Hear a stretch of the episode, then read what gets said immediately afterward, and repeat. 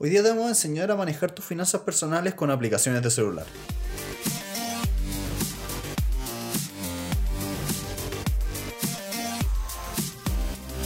Hola a todos, bienvenidos a Elemental, una nueva edición de Extra Ideas. Hoy todo sobre finanzas personales a través de aplicaciones de celular y cómo las usamos para ahorrarnos todo lo que es humanamente ahorrable. Mm, sí. Para eso, hoy día, eh, partir conversando un poquitito de qué tipos de aplicaciones tenemos y cuáles son las más importantes. Eh, para mí personalmente, tres grandes grupos. Primero, aplicaciones de celular que sirven para lo que son presupuestos personales. Dos, aquellas que se refieren a uso de bancos. Tal vez podríamos detenernos un poquitito en, en el tema de eh, la seguridad de estas aplicaciones. Y tercero, aquellas que se refieren a las inversiones, como por ejemplo Bloomberg u otros. Em, ¿Tú tienes Bloomberg? Yo tengo Bloomberg. Wow. Que obvio, ahí tengo el portafolio. Claro. Pero bueno, eh, partiendo por la primera, eh, tú tienes YNAB, ¿no es cierto? Yo tengo YNAB y estoy buscando cuál era la otra que estaba usando, o sea, que usé hace años. Um, Para todos los que no saben, YNAB es You Need a Budget. Es una. Son las iniciales de esta, de esta como empresa que te ayuda a llevar un presupuesto personal, cuyo libro leímos en su minuto. Vamos a poner la- las notas abajo. Y que es una aplicación que te sirve ordenarte y tener un presupuesto para el día a día. Y el tema del presupuesto es un tema interesante a mi gusto, porque siento que tener presupuestos no es para todos. No sé qué opinas tú, Pedro. no sé si no es para todos porque todos deberían tener alguna versión de esto. El tema de, como lo hemos hablado antes, la importancia de ser intencional con las cosas. Ya. Entonces siento que una, una- un presupuesto, por más simple que sea, te, olvi- te, te obliga a mirar lo que estás haciendo de manera cuidadosa o intencional.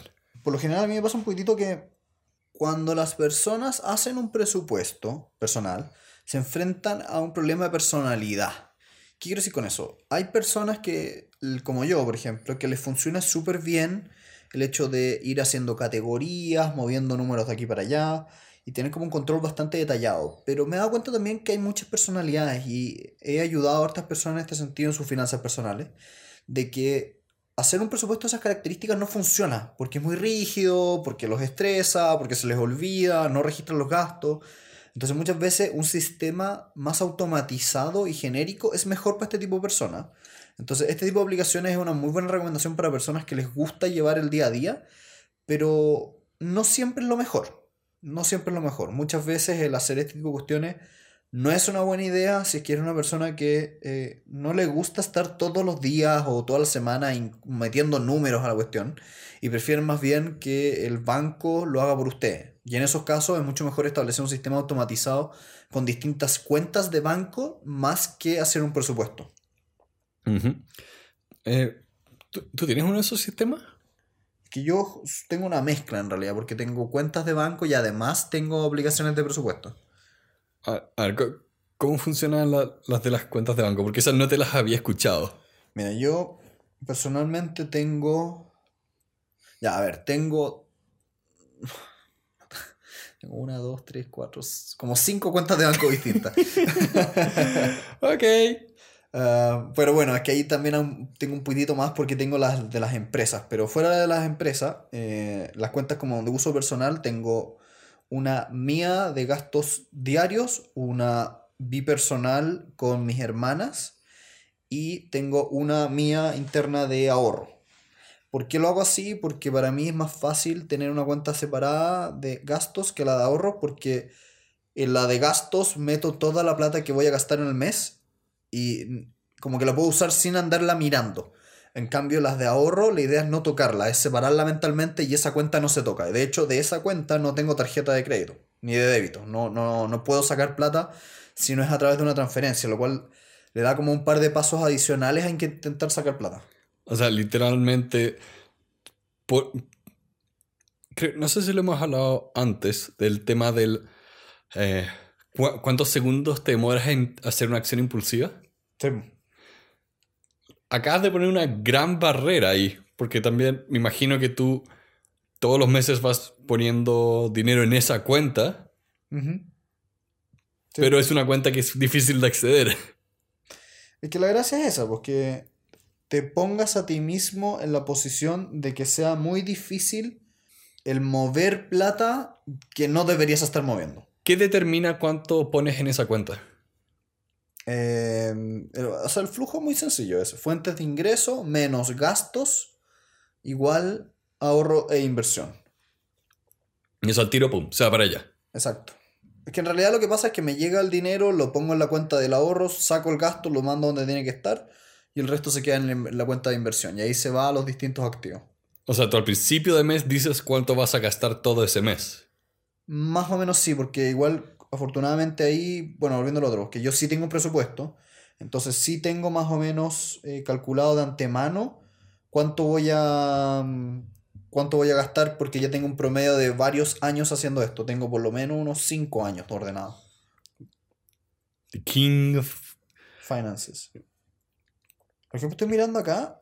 Mira qué lindo. Tengo una, una acción que se ha revalorizado desde que la compré un 73,64%. Qué lindo. Wow. Han sido dos años. Está bueno. Mucho para hacer dos años. Sí, está súper bueno.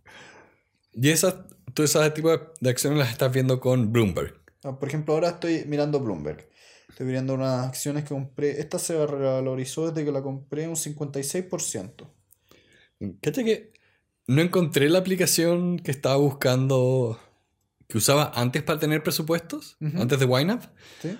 pero encontré que en un momento bajé la de Bloomberg. ¿Ya? Eh, Pero Bloomberg no es para presupuesto. Bloomberg es para segui- seguir acciones. sí, sí, lo, lo sé, pero estaba viendo a ver cuáles son las aplicaciones que he bajado y que no están en- ahora instaladas. Entonces estaba buscando esta que ya no uso y no la encontré, pero vi que estaba la de Bloomberg. Ya. Eh, pero no, no, no recuerdo cómo era. Co- ¿Cómo es la de Bloomberg? Es una aplicación que te permite, por lo menos yo lo uso, sobre todo porque tú le puedes poner eh, arriba el nombre de una acción y tú la agregas y ves los gráficos, cómo se ha comportado en los últimos años y tú le puedes poner tus posiciones, que se llama, que es eh, cuánto compraste, en qué fecha, a cuánto y esto te hace el cálculo de cuánto llevas ganado, etc. ¿Pero ya es pagada? ¿No, gratis? ¿Dónde está el catch? Bloomberg es un medio de comunicación, es como, como decirte CNN. Ya. Entonces tienen un canal de televisión, tienen revistas, tienen cosas, tienen una versión pagada que la usan las corredoras de propiedades, o sea, de propiedades, corredores de valores. Y ahí tienen como más gráficos, pueden hacer dibujos, tienen los estados financieros. Ahí es donde está Ahí está el negocio. el negocio. Ok, y te tengo que preguntar esto, porque no hay mucha gente de 27 años probablemente con la aplicación de Bloomberg. No, yo creo que tener más de lo que tú crees. ¿Cuánto es lo que yo creo? Pero es que, fuera de broma, el común de los mortales no piensa estas cosas y no piensa en los beneficios de estas cosas, ni la tranquilidad mental que puede tener ordenar una fuente de estrés como lo es la situación económica en la que te encuentres. Mm.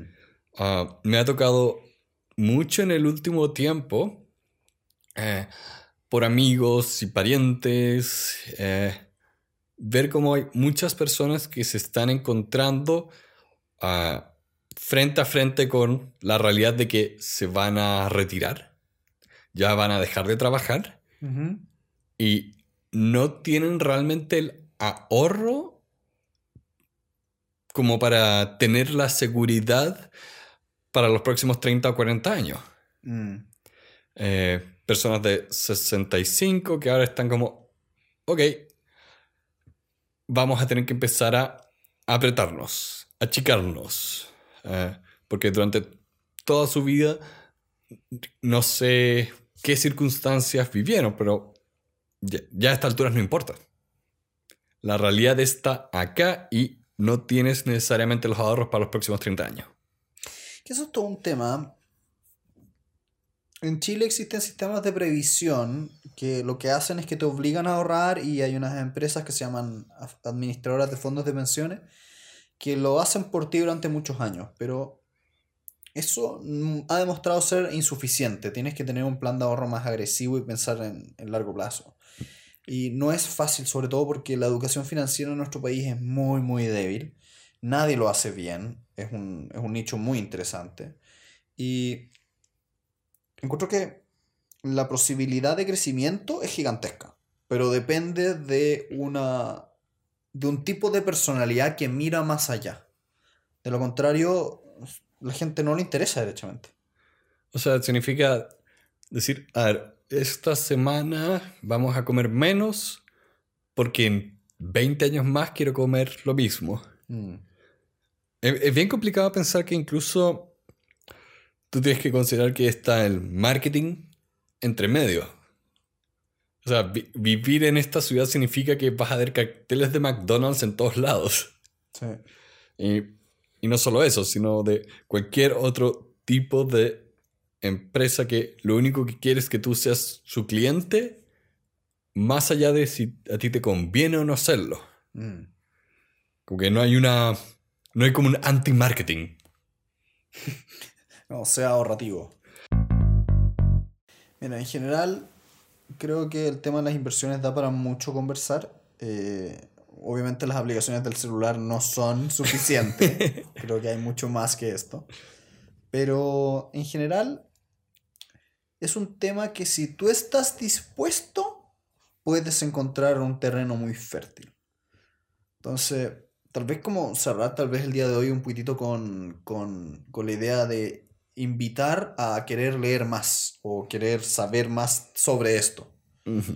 Nosotros hicimos todo un episodio basado en el libro del autor de YNAB. O sea, el creador de la aplicación YNAB escribió un libro, nosotros lo vimos en este podcast en su minuto. Mm, Así que ahí lo pueden revisar porque hacemos mucho estos temas ya que somos jóvenes aún, como dice mi abuelo. Millennials. y es importante empezar a proyectarse. Eh, en cierto sentido, las reglas del juego están dadas y saber cuáles son te da una ventaja muy, muy grande. Mm, Y no solo, un- no solo una ventaja, sino a veces simplemente seguridad y tranquilidad a la hora de dormir. Bueno, y con eso le damos muchas gracias a todas las personas que nos están escuchando en el día a día. Los invitamos a escuchar la, la siguiente temporada que tendremos. Vamos a hacer algo súper especial, lo voy a dejar en suspenso, les contaremos en otro video. Pero estamos planeando algo súper especial para el futuro de este podcast. Así que muchas gracias a todos los patrocinadores, todas las personas que nos hacen donaciones en Patreon. Eh, si usted quiere donar, hay un link en las notas de este, de este episodio donde usted nos puede ayudar. Y muchos cariños a todas las personas de YouTube que nos han estado escribiendo montones y las personas que nos han estado mandando mensajes por las distintas redes sociales. Que estén muy bien y tengan una muy buena semana. Adiós. Ho, ho, ho.